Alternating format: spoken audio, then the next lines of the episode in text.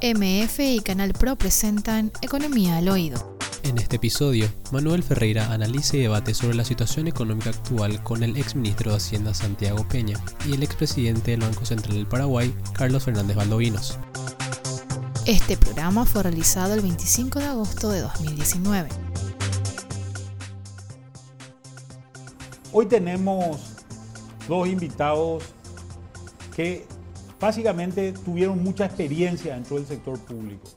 Está con nosotros Carlos Fernández Valdovino, él fue es doctor en economía, fue presidente del, del, Banco Central durante cinco años. Bienvenido, Carlos. Muchas gracias por la invitación.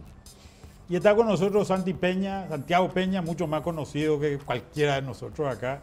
Eh, Santiago también fue, tiene mucha experiencia en el sector público y sobre todo en el Ministerio de Hacienda y en el Banco Central también, en el Fondo Monetario en su momento. Eh, gracias por estar con nosotros, Santi, hoy. Muchas gracias, Manuel. Un gusto estar contigo, con Carlos, todo, toda la audiencia. La verdad que se hizo esperar, creo que tener este programa hace unos 4 o 5 años y es la primera vez que, que, me invitas, así que realmente estoy muy contento de compartir contigo. Lo que pasa es que antes era político, pues. ahora soy que soy economista otra vez, entonces te invitamos. No, no queremos mezclar, mezclar mucho, la, mucho las cosas. Entonces, pero, pero, básicamente creo que es un momento interesante para hablar, para hablar de temas económicos, ¿verdad? Nosotros lo que estábamos viendo es, yo no recuerdo que Paraguay haya sufrido tantos shocks externos como ha sufrido en el último año. Tuvimos devaluaciones de los países vecinos, cambio de precios de, nuestros productos principales. Sequía, se acabó la sequía, empezó a llover, no paró de llover, ¿verdad? Eh, ahora estamos otra vez en un periodo medio de sequía, crisis política, crisis política en el vecino. ¿Cómo están viendo? Vi que eh, Santiago, tanto Santiago como Carlos forman parte del equipo que, que se llama Basanomics hoy y han sacado una, una proyección de crecimiento de Paraguay. ¿Cómo están viendo la situación en general? Mira, eh, coincidimos con lo que es el diagnóstico, lo que dijiste hace mucho tiempo, o creo que nunca, por lo menos donde tenemos datos históricos, se dio esta coincidencia de, tantos choques. Como lo dice eh, Pablo Herke, eh, fue la tormenta perfecta. Lo que a mí me preocupa es que algo que fue la tormenta perfecta se convierta en la excusa perfecta para justificar el no haber hecho nada. Con Santiago siempre discutimos la cuestión, bueno, una vez que tenés los choques, y pueden ser peores que esto inclusive, tenés dos opciones. Te quedás, te sentás y esperás que pase el mal tiempo hasta que salga el sol de nuevo, o realmente empezás a aplicar todo lo que estudiaste anteriormente y empezás a hacer lo que podés no para eliminar todos los efectos, pero por lo menos para atenuar los efectos que se tienen en la economía. Y en ese sentido yo creo que hubieron algunas responsabilidades por parte de quien tiene que implementar las políticas contracíclicas, que comienzan desde una aceptación tardía de la realidad porque durante mucho tiempo eh, nosotros veníamos advirtiendo ya, ¿verdad? Fueron el, el, pronóstico de crecimiento era el más pesimista ya en diciembre empezamos a alertar ya en enero, en febrero, y hasta marzo, abril el gobierno todavía nos seguía hablando de que el último trimestre del año pasado había sido bueno. Entonces, si uno tiene un diagnóstico tardío, se empieza a tratar tardíamente y la enfermedad es mucho peor. Y una vez que coincidimos con el diagnóstico, también hubieron demoras en algunas cuestiones. Digamos, las obras públicas es increíble cómo demoraron tanto en salirse y vamos a seguir hablando después más tarde un poco, más profundizar, vamos a profundizar un poco lo que es obras públicas, eh, pero tardó mucho en despegarse. Yo creo que se tarda mucho en reaccionar a una tormenta perfecta y se trata de culpar la actual situación económica única y exclusivamente a factores externos, sin reconocer algunos problemas que hubieron internamente. No sé si Santi. No, yo creo que es interesante el momento que estamos viviendo como país porque nos obliga a, reflexionar nuestro propio proceso de desarrollo. ¿verdad? Paraguay tiene más o menos unos 18, casi 20 años desde la última crisis, allá del 2001-2002, que ha venido progresando, que ha venido creciendo, que ha venido desarrollando una clase media que en el caso de Paraguay era prácticamente inexistente. ¿verdad? Todos los procesos de desarrollo en América Latina que se dio en los 70, 80, 90, a nosotros no nos llegó y recién a partir del 2000 Paraguay empieza en ese proceso de desarrollo que, sabemos y la evidencia nos dice que, no es lineal, que, muchas veces es errático, que tiene sus vaivenes, que tiene épocas de vacas gordas, tiene épocas de vacas flacas. Y en la época de vacas flacas es que uno tiene que volverse cada vez más rápido, más innovador y responder a esas condiciones externas. Entonces yo creo que esto que nos está pasando creo que es muy importante en el proceso de desarrollo que Paraguay todavía tiene para adelante, donde las condiciones externas cada vez le afectan más a Paraguay. Pero también Paraguay se da cuenta que tiene motores internos, oportunidades de desarrollar motores internos que le permiten sobrellevar y hacer que la economía sea cada vez más estable y menos vulnerable a lo que ocurre en los países de la región. Nosotros estamos en un vecindario complicado y no tenemos chances de movernos de acá. Brasil es un gigante, Argentina es un país muy grande y ambos han sido bastante, eh, de alguna manera, responsables en el manejo macroeconómico, pero Paraguay no puede estar simplemente pendiente de lo que pasa en esos dos países. Si a eso le sumamos que en este proceso de desarrollo Paraguay sigue siendo una economía, economía eminentemente agropecuaria, que no es malo, o sea, somos buenos produciendo productos eh, agrícolas y ganaderos, pero también tenemos que entender de que esto nos expone a una volatilidad, muchas veces el precio que no lo controlamos o eh, las variables como el clima, que es lo que nos afectó el día de hoy. La pregunta es, ¿qué hacemos ante ese escenario? No podemos simplemente resignarnos y esperar que llueva o resignarnos y esperar que Argentina y Brasil les vaya bien. Creo que nos tiene que movilizar a nosotros como país, eh, como sociedad, como actores políticos, económicos, empresariales, a ver cómo podemos contrarrestar esta situación adversa que estamos viviendo. Y ahí empezamos a revisar la tarea pendiente que tiene este país. Más allá de todo el progreso que se ha hecho, tenemos todavía una larga lista de tareas pendientes en materia eh, estructural, en materia económica, que nos va a permitir eh, destrabar ese potencial que tiene Paraguay. Paraguay tiene, y lo hablamos siempre, Manuel, tiene todo para ser un país tremendamente desarrollado, con una distribución equitativa eh, de los ingresos que le dé oportunidades a todos. Pero eso no ocurre de la noche a la mañana, esos son reformas de largo aliento, salud, educación, pero también medidas microeconómicas que permitan subir al carro del desarrollo a, familias que hoy lastimosamente no se, están, no están beneficiando.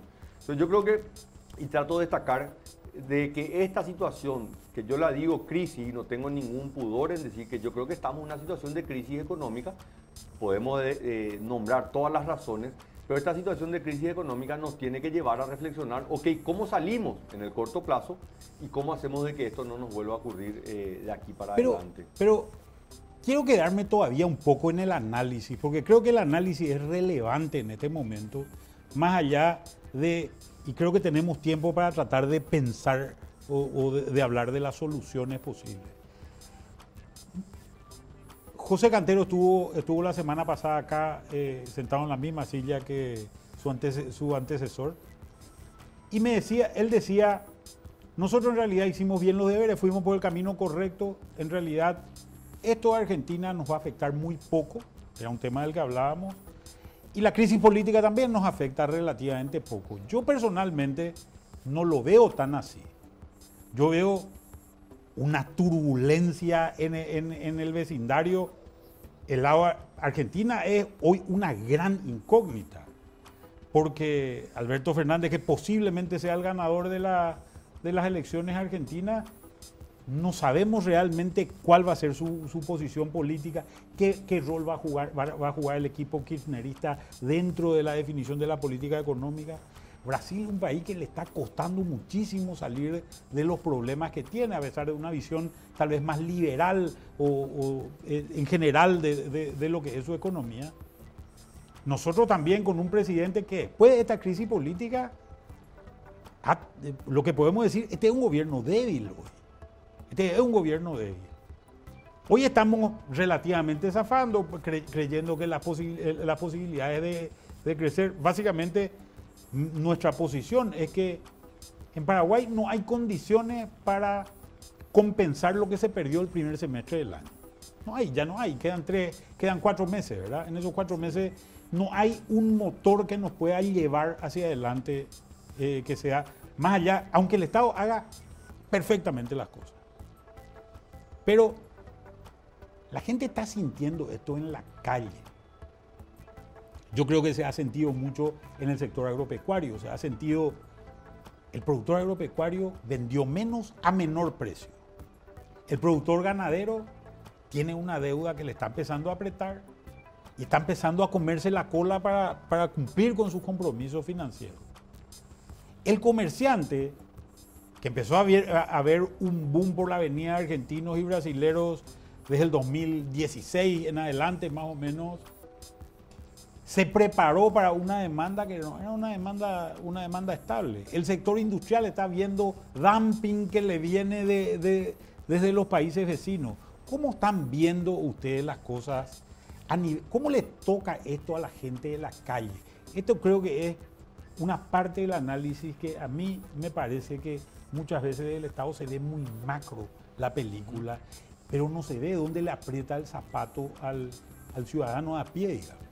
Mira, se siente, o sea, eh, toda esta cuestión es cuando uno habla informalmente con cualquiera, o sea, uno puede tener un almuerzo los domingos o una cena de entre semana y uno habla con la gente y realmente el humor es de lo peor que he visto durante mucho tiempo. Si bien yo estuve mucho tiempo afuera, ¿verdad? Ya tuve lo suficiente acá como para ver varios ciclos. Vos tuviste en la crisis del año 2002 en el Banco Central. Sí, sí, así mismo. ¿Cómo era esto comparado con aquello? Desde el punto de vista político lo veo muy parecido inclusive. Eh, si te acordás, era una crisis económica con un gobierno muy débil, porque fue la caída de los bancos, la crisis eh, bancaria que lleva a una crisis económica. La segunda parte de la Banco Alemán. Claro, Banco Alemán, Banco Alemán. Y unido a un gobierno absolutamente débil que era el gobierno de González Macri. Y el diagnóstico tuyo es exactamente coincido con eso justamente tenemos esa coincidencia de tener una economía débil y con un gobierno que hay que ver cuál es su capacidad de reacción porque no sé si va a tener el poder de pasar las leyes que Santiago estaba hablando que necesitamos acá para adelante. Pero quiero volver un poquito atrás con respecto a, la, cuestión de si Argentina nos va a afectar o no, o si la volatilidad política nos va a afectar o no. Eh, yo creo que sí, o sea, cada vez que Argentina se mueve, eh, a lo mejor no es que lo mismo que cuando se mueve Brasil, pero acá se te inunda de productos de contrabando. Y después está todo el mundo protestando justamente porque no puede vender nada.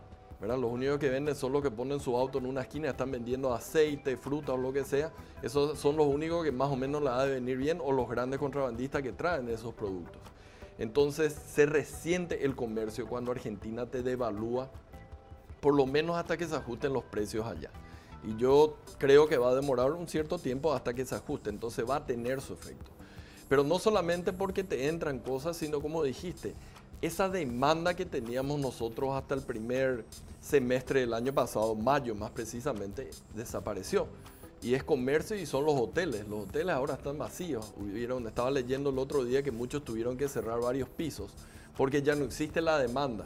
Y Paraguay no es un lugar, o Asunción no es un lugar de eventos internacionales permanentes que te van a demandar toda esa capacidad hotelera que tenemos. Entonces, hay diferentes canales eh, por las cuales se contagia lo que ocurre en la Argentina acá y ni qué decir la crisis política. Simplemente un ejemplo. Preguntarle a cualquiera que hizo ese miércoles a partir de aproximadamente las 7 de la tarde, que es cuando sale el tweet que dice que Honor Colorado apoya el juicio político hasta, no sé, el viernes o el sábado. Todo el mundo escuchando la radio, viendo la televisión, discutiendo. Nadie trabajaba. O sea, vos sabés lo que es tener a mí, a mí hay gente días sin trabajar. Claro, a mí hay gente que me decía, ¿a qué voy a seguir invirtiendo si no sé ni quién va a ser presidente? Ese, tipo de cosas te decía la gente. No, claro, y era, era, era sentarte y ir a tomar, no sé, o el tereré o el café con alguien y decir, che, ¿y vos qué pensáis? ¿Qué va a pasar? Enfrente a la radio, enfrente a la tele. Claro, nadie trabajó, entonces el impacto que eso tiene no se puede despreciar. No hay que caer de nuevo en un error de diagnóstico que te lleve a un mal, digamos, eh, digamos, un mal tratamiento para curarte de eso. Entonces, estamos viendo, estamos viendo así, muy, muy, muy, muy duro la, realidad. La cuestión macro, lo último y acabo para pasarla a Santiago, justamente, la, la macro no llega a la micro. Y probablemente no cuando está bien pero cuando está mal, mira que te llega rápido. Fíjate los indicadores de desempleo y subempleo. Cuatro puntos porcentuales en un solo año. Fíjate en los ingresos promedio del trabajador del sector privado. Una caída también. Fíjate en lo que son las importaciones de bienes de consumo para uso doméstico. Una caída también. Entonces, la mala macro, que se está viendo ahora con una recesión, si uno lo toma el IMAEP, Entonces se está viendo en los indicadores ya más sociales. Yo no quiero saber cómo va a llegar el nivel de pobreza a fin de año, pero estoy seguro que va a subir y va a subir significativamente. Tenemos los indicadores de IMAEP incluso para, para mostrar acá. para complementar, Manuel, yo creo que, eh, y este es el gran desafío que tenemos siempre los economistas, ¿verdad? Que tenemos que explicar o, llevarle al, al, al, auditorio que muchas veces no es tan sofisticado, ¿cómo le explicas cómo se traslada esa buena macro hacia una micro? O cómo se traslada una mala macro también y cómo le golpea. Yo creo que eh, Paraguay ha tenido este gran desafío por muchos años porque la economía ha venido creciendo a tasas muy altas y esto ha venido atrás de la expansión del sector agropecuario, donde Paraguay es competitivo y se benefició de condiciones externas muy favorables, pero el efecto derrame que, que ocurrió en Paraguay, y las estadísticas así lo demuestran, no es suficiente. Entonces ahí donde tiene que entrar otro tipo de medidas microeconómicas que puedan ayudar a que el beneficio económico de esa buena macro llegue a todos los sectores eh, económicos, ¿verdad? Eh, y ahí donde nos damos cuenta de repente hay fallas de mercado, existen fallas de mercado. En mercados donde hay poca competencia, es difícil que los beneficios lleguen a toda la población. Yo creo que esto se da en todas las industrias eh, que vemos acá en Paraguay, donde hay alta concentración. Llámese la industria bancaria, hay poca penetración bancaria.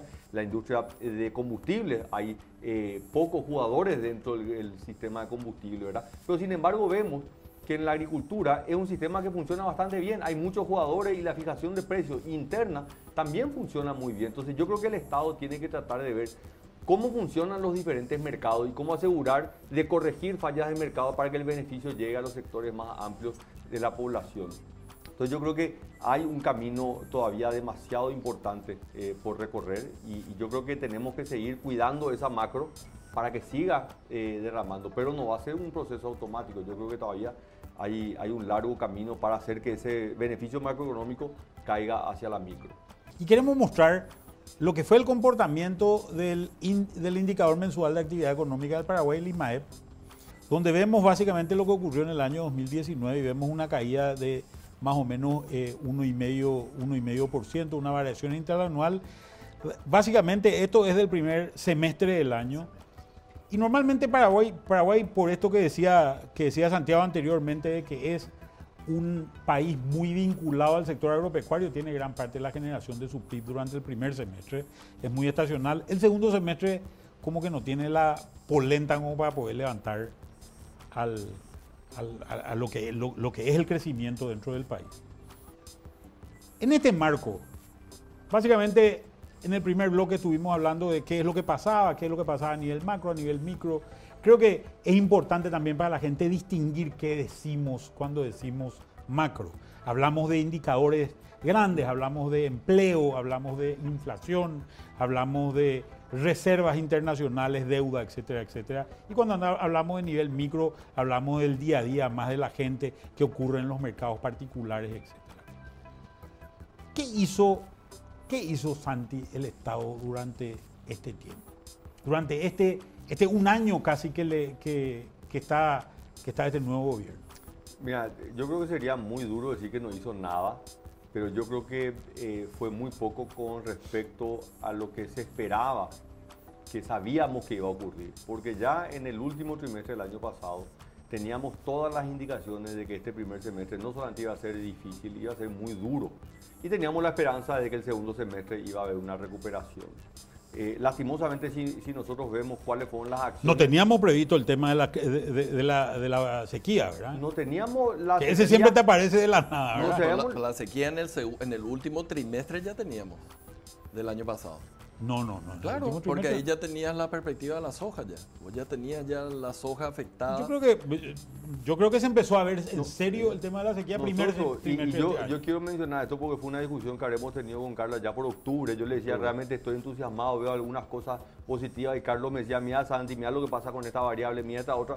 Fue realmente ya en octubre que él me empezó a alertar de que la situación económica no pintaba bien para finales de año. Se notaba muy fuerte en el sector comercial, muy fuerte en el sector industrial. Sí, se notaba. Entonces, yo creo que no hubo una reacción tardía. Yo creo que recién ahora, después de siete meses, una caída de la actividad económica que no se daba. Carlos mencionaba hace 20 años que no veíamos siete meses consecutivos de caída del IMAE. Que, es un tema interesante mencionar porque ayer lo hablamos dentro de la reunión. Este en la reunión surgió el tema si cuál es el mejor indicador, si es el PIB trimestral y, y estamos todos de acuerdo que el IMAE es el mejor indicador que tenemos para poder estimar de manera, en datos oficiales, cómo está la actividad económica. Y hoy este dato nos muestra siete meses consecutivos, lo peor en 20 años, y dos trimestres consecutivos, que para el estándar internacional es efectivamente una recesión económica.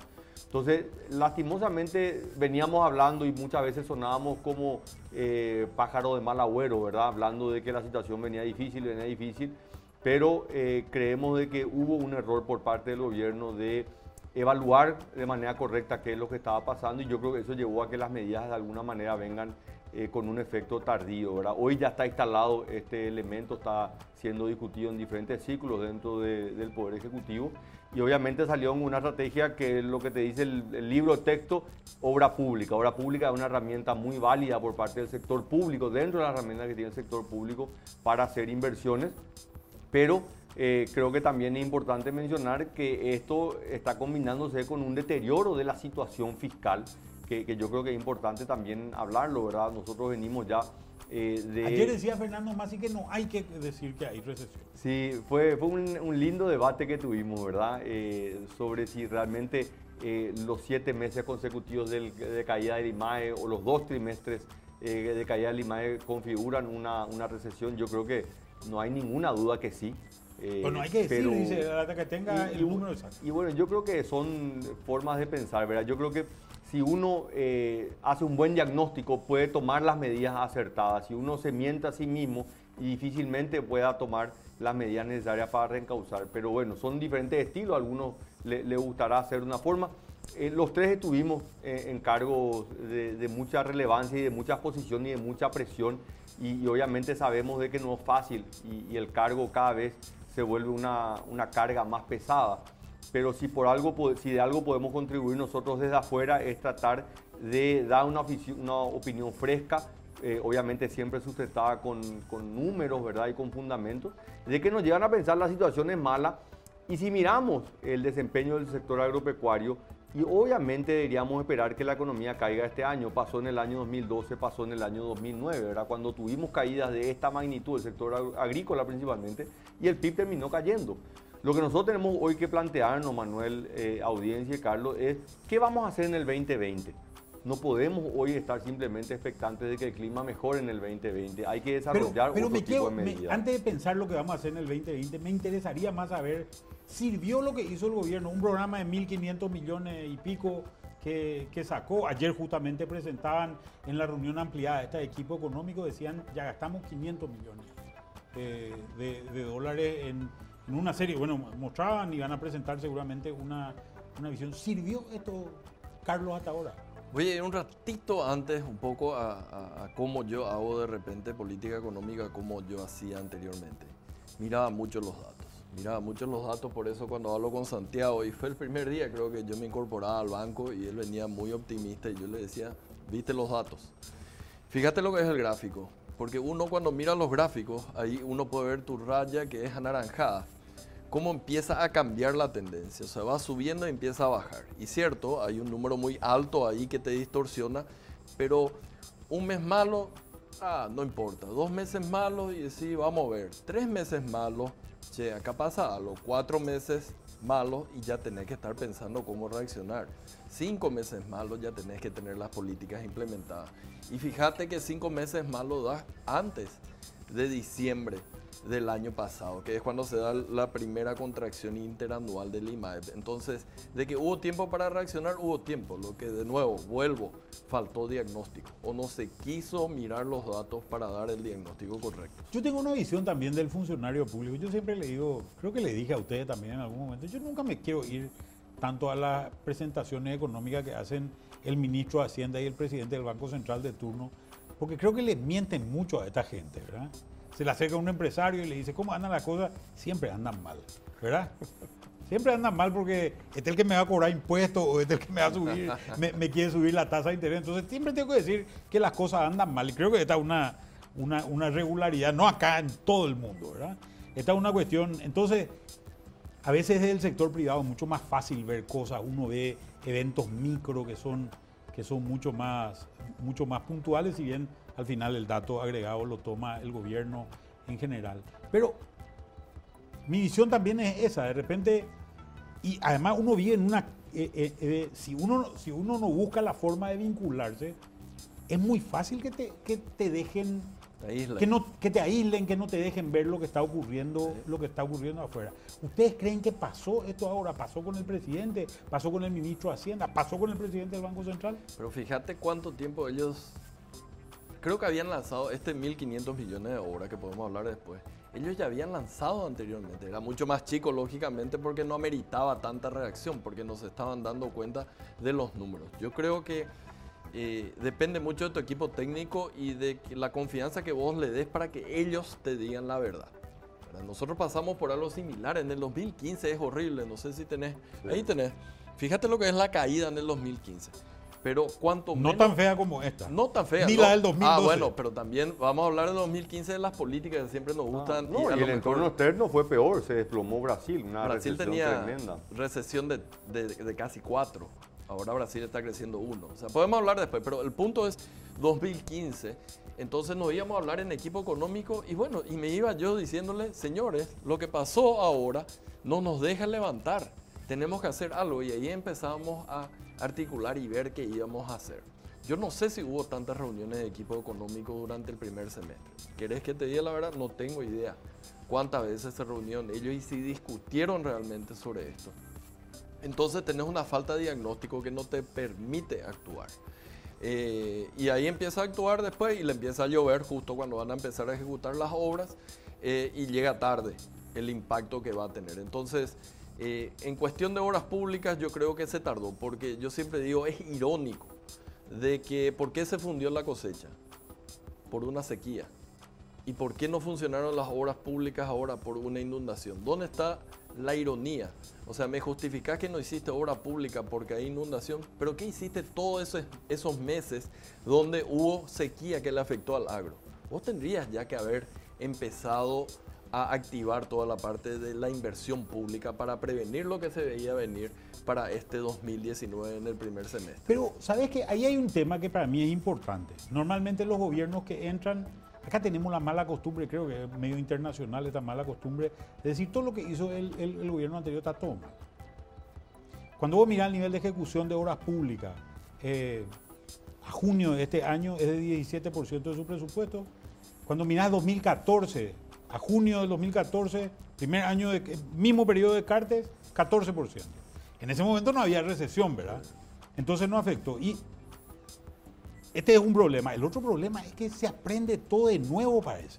Parece como que se aprende todo de nuevo. Parece como que no hay, no hay una continuidad. Excepto en dos instituciones. Excepto en dos. Hacienda y Banco Central. Banco Central. Por eso yo digo, nosotros hicimos, los paraguayos, pudimos romper esa inercia de tratar de reinventar la rueda cada ¿Por qué no, vamos a otras instituciones? Exactamente. Yo creo que ese es el gran desafío. ¿Cómo replicar esos modelos el que se hicieron en el Banco Central por, no sé, 20, 25 años, en Hacienda, que podemos hablar también unos 15 años, llevar eso mismo a obras públicas, industria de comercio, agricultura y ganadería. Agricultura y ganadería es una institución Cambia tremendamente con el importante. ¿Cómo? Cambia con el ministro de turno. Así mismo, cambian todo. Y, Hasta dentro del mismo gobierno. Y los mismos funcionarios de, plana que están ahí tienen miedo, no quieren lo decir las cosas que hacían con el ministro anterior por miedo de que sean, no sé, rajados o que sean perseguidos. Entonces yo creo que tenemos que, derribar eso, eh, que le hace muchísimo daño, y ni que decir en educación y salud. Esos son probablemente uno de los grandes problemas que tenemos. puede ser un problema? Yo creo que no. Yo creo que no es una cuestión de liderazgo. Yo creo que es de. ¿Tú cómo vos le incentivas a un trabajador público al que no le puede subir el sueldo ni le puede echar? Instalar la meritocracia, Manuel. O sea, ¿cómo hizo el Banco Central para desarrollar este producto que es capital humano? Meritocracia. Ingresar al Banco Central se volvió una, actividad más difícil que, que ingresar a medicina. Y lo mismo se, implantó dentro del Ministerio de Hacienda. Entonces, yo creo que en la medida que esas dos instituciones promocionen a los talentos, establezcan un sistema meritocrático y ya no importa a qué sector representa, sino que sea un funcionario capacitado y que responda a los intereses de la institución, creo que esas dos instituciones, eh, todas las instituciones van a avanzar. Eh, quiero mezclar un poquito, pero es importante creo. Lo que ayer decía Peta, conseguí 16% de aumento para todos.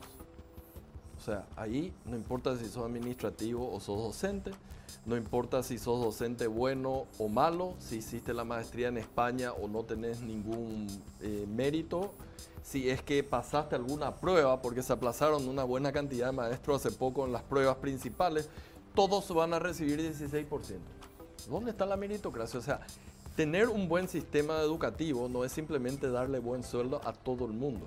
Acá primero hay que capacitar, segundo evaluar y tercero recién tiene que venir los, los sueldos. Y yo no tengo problema en subir 20 o 30% los sueldos de aquellos profesores que se merecen, pero no podemos seguir con este esquema que es un aumento para todo el mundo. Entonces, en el banco inclusive se tiene diferenciado entre sin título, con título, con maestría o doctorado. En el Banco Central. En el Banco Central, por eso. Entonces, cierto, no es perfecto, pero por lo menos vamos a diferenciando la gente un poco mientras más capacidad, que muchas veces tampoco no significa que trabaja más, pero es un buen proxy como para empezar a hablar de meritocracia y de tener, digamos, un plantel de funcionarios profesionales que es la principal protección en contra de cualquiera que llegue ahí. Porque yo siempre le decía a la gente cuando reformábamos la ley, ¿qué les importa a ustedes quién viene en mi lugar? Porque acá hay una burocracia, en el buen sentido, de que va a impedir que este tipo haga locuras. Tanto en la superintendencia de banco como en estudio económico, en la política monetaria, ahí no hay gente que va a hacer locura. Entonces, ese esquema es que tenemos que empezar a permear al resto de, la, del sector público, de tal, de tal manera a mejorar. Y ahora les quiero preguntar, ¿qué es lo que creemos que hay que hacer? Eh, en realidad, a mí hay una cosa que me preocupa muchísimo, que es, y cuando uno habla con los periodistas, habla con la prensa, todo el mundo dice, vamos a rebotar el año que viene.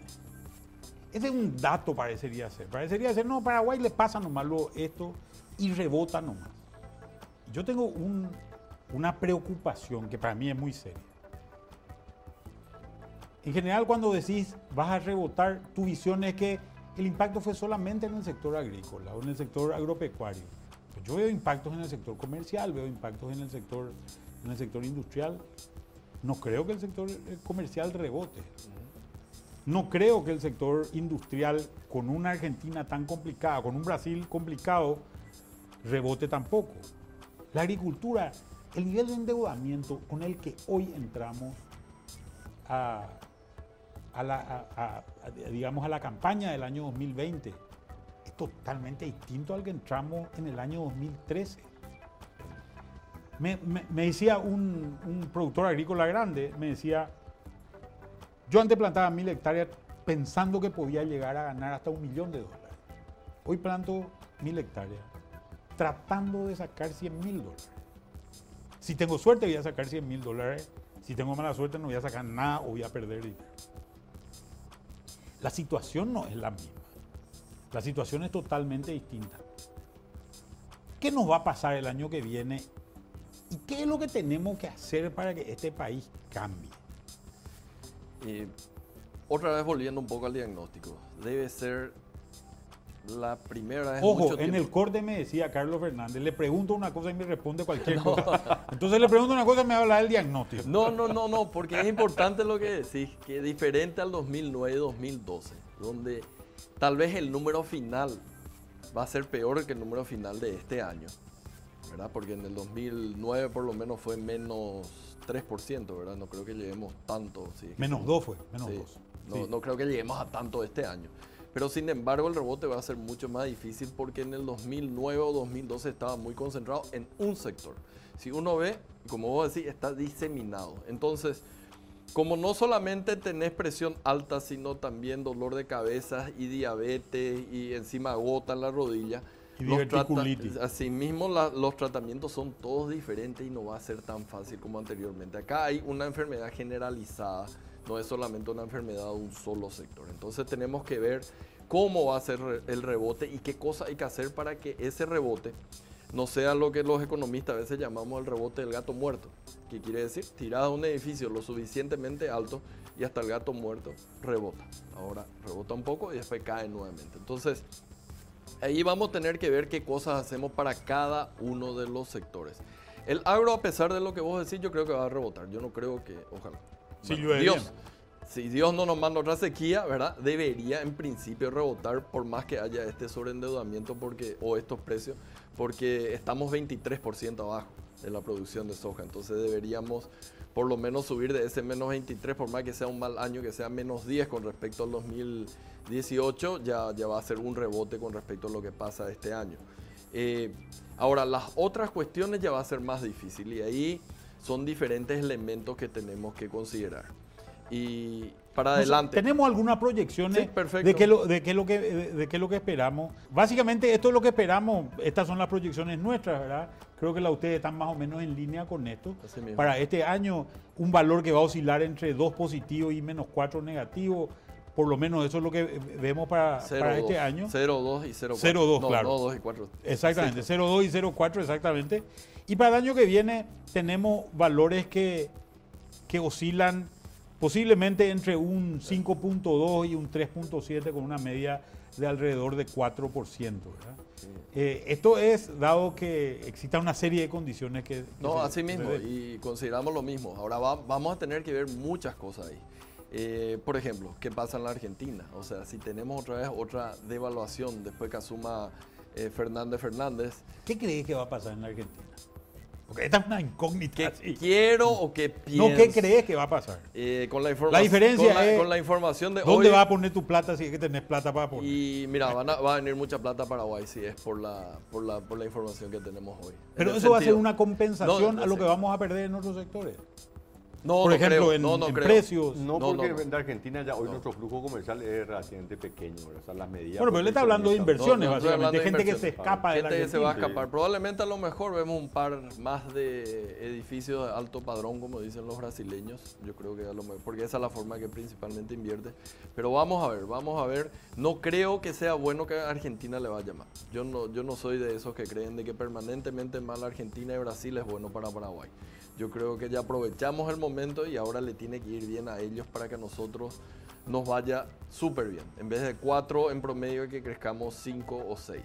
Entonces, espero que le vaya bien. Ahora, lastimosamente, los datos de hoy te dicen de que va a ganar la dupla Fernández Fernández y eso va a crear bastante dolor de cabeza, aunque como estaba leyendo estos días, eh, muchos ya se ayornaron. Muchos de los empresarios ahora ya fueron a visitarlo a Fernández, ya están hablando de organizar, eh, eh, digamos, idas o viajes a Nueva York, etcétera, etcétera. Pero bueno, vamos a las recetas para el año que viene. En el caso de Argentina o Brasil, que todavía van a ser muy volátiles, ahí va a ser clave la flexibilidad del tipo de cambio ya que queremos hablar. No quiero hablar mucho de este tema, Santi es el especialista y aparte como es ex ministro de Hacienda puede hablar más extendido que esto, pero yo creo de que no hay que tener miedo a la flotación del tipo de cambio. Si existen los fundamentos razonables para explicar, lo que no tenemos que hacer es empezar a usar nuestras reservas exageradamente. O sea que hoy, hoy el tipo de cambio está apreciado. Y Paraguay está caro. Tendríamos que tener un, eh, en otras palabras, tendríamos que tener un dólar más alto los fundamentos económicos y, el impacto que tuvo en el sector exportador te indica que Paraguay debería tener un tipo de cambio probablemente más alto. ¿Y, por qué está pasando esto?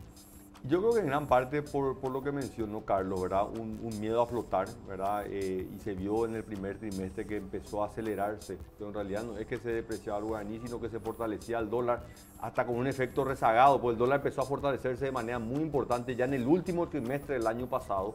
Acuérdate que en ese momento se hablaba que la Fed iba a levantar las tasas de interés a nivel eh, mundial, iba a fortalecer el, el dólar. Y en Paraguay eso recién empezó a tener su impacto en el primer trimestre, también eh, con la menor exportación de granos que, afectaba al sector, al sector agrícola. Entonces se empezó a ajustar el Casi tipo de 900 millones de dólares tiró el Banco Central de Reservas. Muchísimo. Entonces empezó a hacer intervenciones muy importantes en el primer semestre. lo que perdimos por soja lo puso el Banco Central en la cara. Exactamente, ¿verdad? Y cuando creíamos que bueno ya se había compensado, hoy hasta el día de hoy seguimos viendo que el Banco Central sigue vendiendo dólares. Y ahí es importante también mencionar que la intervención del Banco Central no solamente estabiliza el tipo de cambio, porque cuando yo vendo dólares, en realidad estoy sacando guaraníes. Entonces también se vio dentro de la plaza financiera de que la liquidez en moneda local se empezó a apretar, empezó a faltar un poco de liquidez, disminuyó los niveles de liquidez que había. Eh, de hecho, en un momento la tasa de interés interbancaria, que es la cual los bancos se prestan, estaba por encima de la tasa de interés de política monetaria, por lo general tiene que estar por debajo de, la tasa de política monetaria. Después se ajustó esto, ya eh, el Banco Central acomodó, empezó a eh, hacer otro tipo de operaciones también con letras de regulación monetaria y eso de alguna manera normalizó. Pero yo creo que no deberíamos tenerle miedo. Paraguay viene implementando un sistema de metas de inflación desde el año 2011 y el gran beneficio es de que existe credibilidad sobre la política monetaria que implementa el Banco Central. Y si dice que la inflación va a estar en línea con su objetivo del 4%, hay una tendencia de que se cumpla eso. Entonces, eh, el temor siempre del tipo de cambio es de que una evaluación haga un reajuste de tipo de, tipo de precio. En el caso de Paraguay hoy ya está demostrado de que no se está dando eso. Cada vez que hay una evaluación, en el 2015 tuvimos este impacto, 25% de ese evaluó, el guaraní no tuvo prácticamente ningún impacto sobre el nivel de precio a, nivel local. Pero quería nomás mencionar un tema, Manuel, porque hablamos muchas veces de las medidas y parece que estamos buscando la bala de plata que va a solucionar. Yo creo que uno de los grandes problemas que tuvimos en este primer semestre del año, o realmente de estos últimos 12 meses, es de aquel valor intangible que no se puede medir, que es la expectativa. Hoy tenemos más que una crisis de la agricultura que afecta a otros sectores, yo creo que tenemos una crisis de baja expectativa la gente está desanimada en términos económicos. Cree que le va a ir mal. Cree que le va a ir mal. Y yo creo que eso... Y como cree que le va a ir mal, no invierte, no gasta, ¿verdad? Exactamente. Y se, se, cumplen las profecías de alguna manera. Entonces yo creo que hoy nuestro gran desafío es cómo le entusiasmamos al sector privado a decirle que reconocemos que no fue mal este año. Hubo un conjunto de medidas o acciones que impactaron sobre la realidad económica, pero vamos a responder con otra serie de medidas, ¿verdad? Y también destacar de que el sector público tiene medidas concretas como la inversión pública, pero son muy limitadas. Nosotros creemos de que la inversión pública va a resolver todos los problemas y no va a resolver. Acá estamos hablando de 600, 700 millones de dólares que puede invertir el sector público un año contra una inversión privada de 5 mil millones de dólares. Acá el que va a mover la economía es el sector privado. Y el sector privado se mueve en base a señales, a la expectativa que puede. Y ese es un valor intangible que no es solamente, no sé, eh, bajar el precio del combustible o tomar una medida de abrir una ruta hacia acá. En realidad es un conjunto de medidas que muchas veces requiere del gobierno saber escuchar, acercarse a los diferentes sectores económicos, escuchar la problemática y encontrar medidas muchas veces de, poco, este poco costo. Y yo creo que se alejó de ese sector empresarial. Yo creo que se, se, alejó de la realidad económica, tanto nacional como internacional, porque solamente voy a mencionar un dato que para mí es muy impactante. En los últimos cinco años, donde Brasil vivió la peor recesión económica en su historia, Brasil se convirtió en el mayor inversor extranjero en el Paraguay, superando a Estados Unidos, que había sido históricamente el mayor inversor sea, ¿qué pasó para que Brasil en su peor momento venga a invertir a Paraguay, en hacer eh, fábricas, en desarrollar una industria incipiente, pero industria, en fin, en materia de autopartes, que hoy emplea cerca de 10.000 empleos, pero tiene un potencial de crear 100.000 nuevos empleos dentro de ese sector. Entonces yo creo que ahí hubo una gestión que no puedes solamente resumirla en una medida, porque la ley de maquilas ya estaba, el régimen de inversiones ya estaba, pero hubo una acción decidida a acercarse a sectores empresariales en el Brasil y mostrarle, mira, una imagen distinta también de Paraguay, ¿verdad? Y yo creo que este es un esfuerzo colectivo de varios gobiernos que, en el que nos tocó a nosotros, eh, dimos un paso más avanzamos. Nosotros vimos porque Paraguay ha venido avanzando en los últimos años. A nosotros nos tocó eh, abrir puertas que en otros gobiernos capaz no se podían abrir. A vos te tocó abrir una puerta muy importante que fue la, operación de colocación de bonos a nivel internacional, que, que a pesar de toda la crítica que había a nivel local, dijiste esto le va a permitir a Paraguay que lo miren de una manera diferente. Y Paraguay cambió desde la primera emisión de bonos. En el caso de, Brasil, a, Carlos y a mí nos tocó de alguna manera, hasta te diría que chantajear a bancos brasileños para que nos abran las puertas de la FIESPI. La FIESPI es el gremio empresarial más grande de América Latina, que está en el estado de São Paulo, que es donde están las empresas más grandes de, ese estado.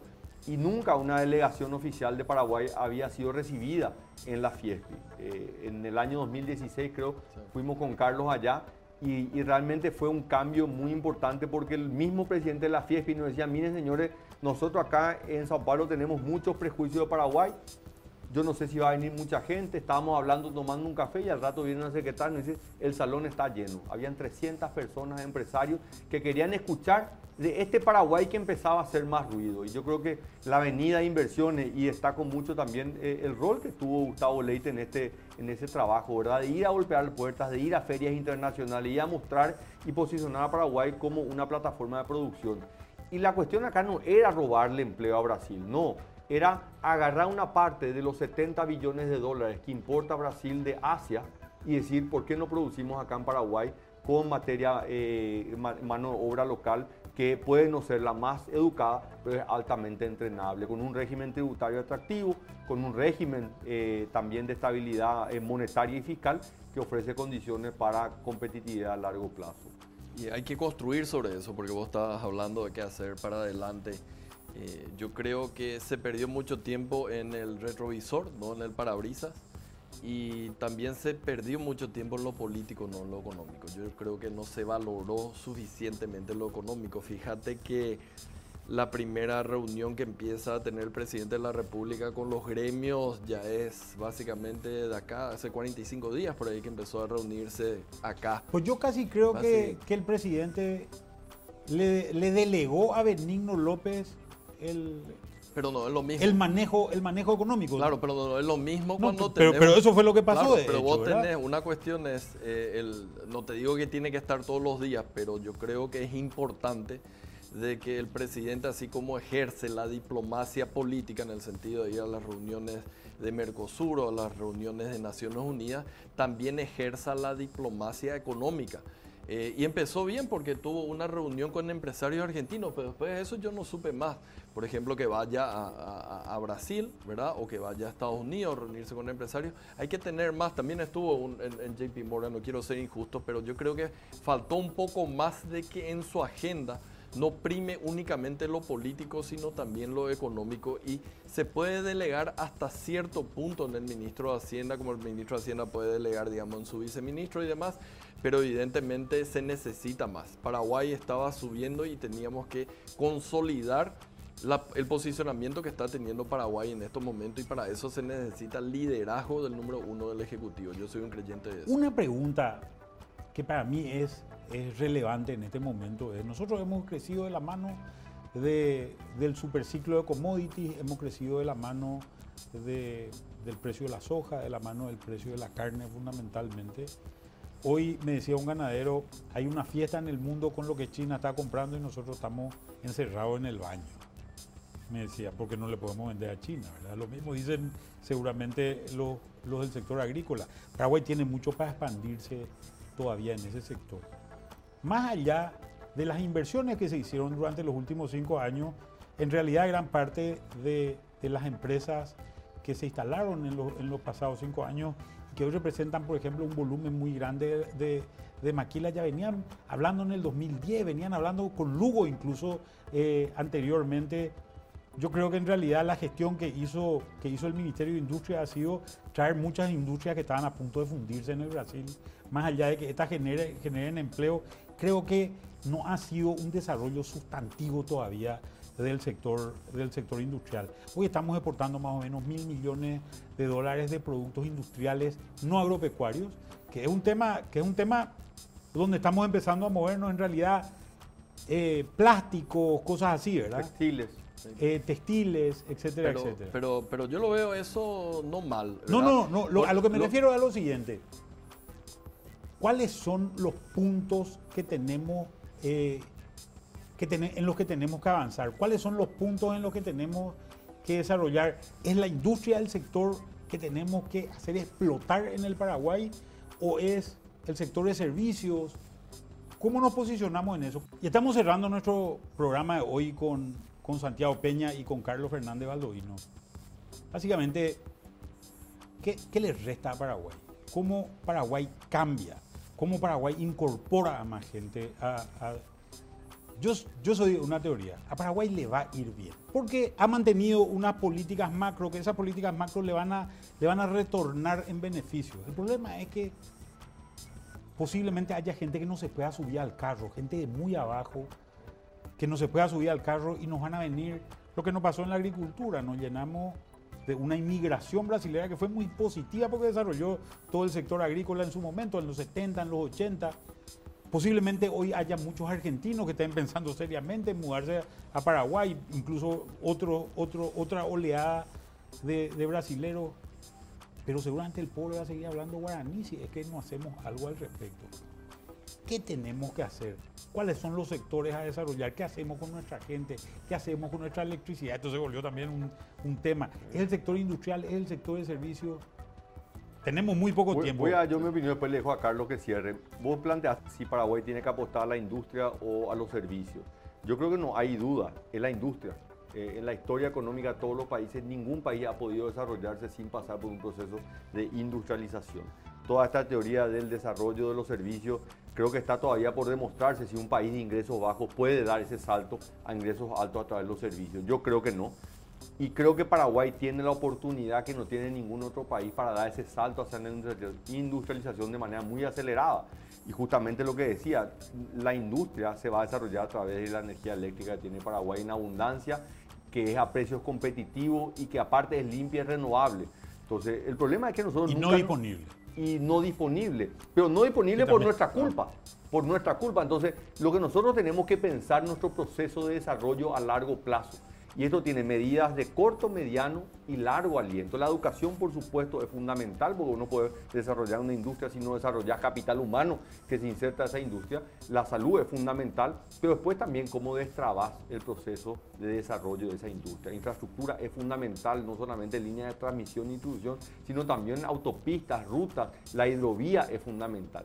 Pero tenemos que actuar en consecuencia, tenemos que tener ese plan de desarrollo a largo plazo y si puede ser un plan desde el sector privado, mucho mejor. Esta semana, Manuel, yo creo que es importante, hubo un foro empresarial, cerca de 400 líderes gremiales representando a más de 150 gremios, se reunieron preocupados de la situación política y económica. Digo, no, queremos exigirle al gobierno de que sean más responsables. Por supuesto tenemos que exigirle que sean responsables, pero también tenemos que tener un sentido de dirección a nivel país el Plan Nacional de Desarrollo buscaba eso de alguna manera dentro del sector público, el PND 2030.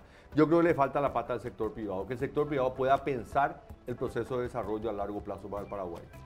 Coincido, eh, la parte de la industria va a ser fundamental, pero ahí quiero recordar un poco el, paper de, de Hausman o el trabajo de Hausman con la gente de Harvard que habla justamente de una cantidad de árboles y uno está en uno de los árboles y tiene que ver cuál es el siguiente árbol que va a saltar. uno no puede, claro, uno no puede agarrar y pretender de como estamos ahora construir un avión Boeing o algo que le compita a Airbus. Entonces tenemos que software. tenemos que ver, claro, tenemos que ver un poco cuál es el siguiente paso digamos, para llegar a ser sofisticados, para hacer cálculo necesitas álgebra, para álgebra, preálgebra, para eso, aritmética y así sucesivamente hacia atrás. Nosotros estamos en ese proceso. No nos apuremos, o sea, tengamos claro hacia dónde queremos ir, pero seamos conscientes de que esto no se hace de la noche a la mañana. Esto demora su tiempo, no vamos a ser un gran país industrial en mucho tiempo, pero empecemos a avanzar, a hacer de a poco productos más sofisticados. Hablamos de maquila, lo que era cableado, hagamos otras partes, hagamos la parte, por ejemplo, de plásticos, de, digamos, de los faros, por ejemplo, o de otros componentes de los autos y así vamos a ir sofisticando de a poco nuestra industria para llegar a lo que queremos, que es un país que haga productos con mayor valor agregado y que eso se traduzca en mejores condiciones de vida para la población. Y un Tinto, por ejemplo, no era eso en su momento.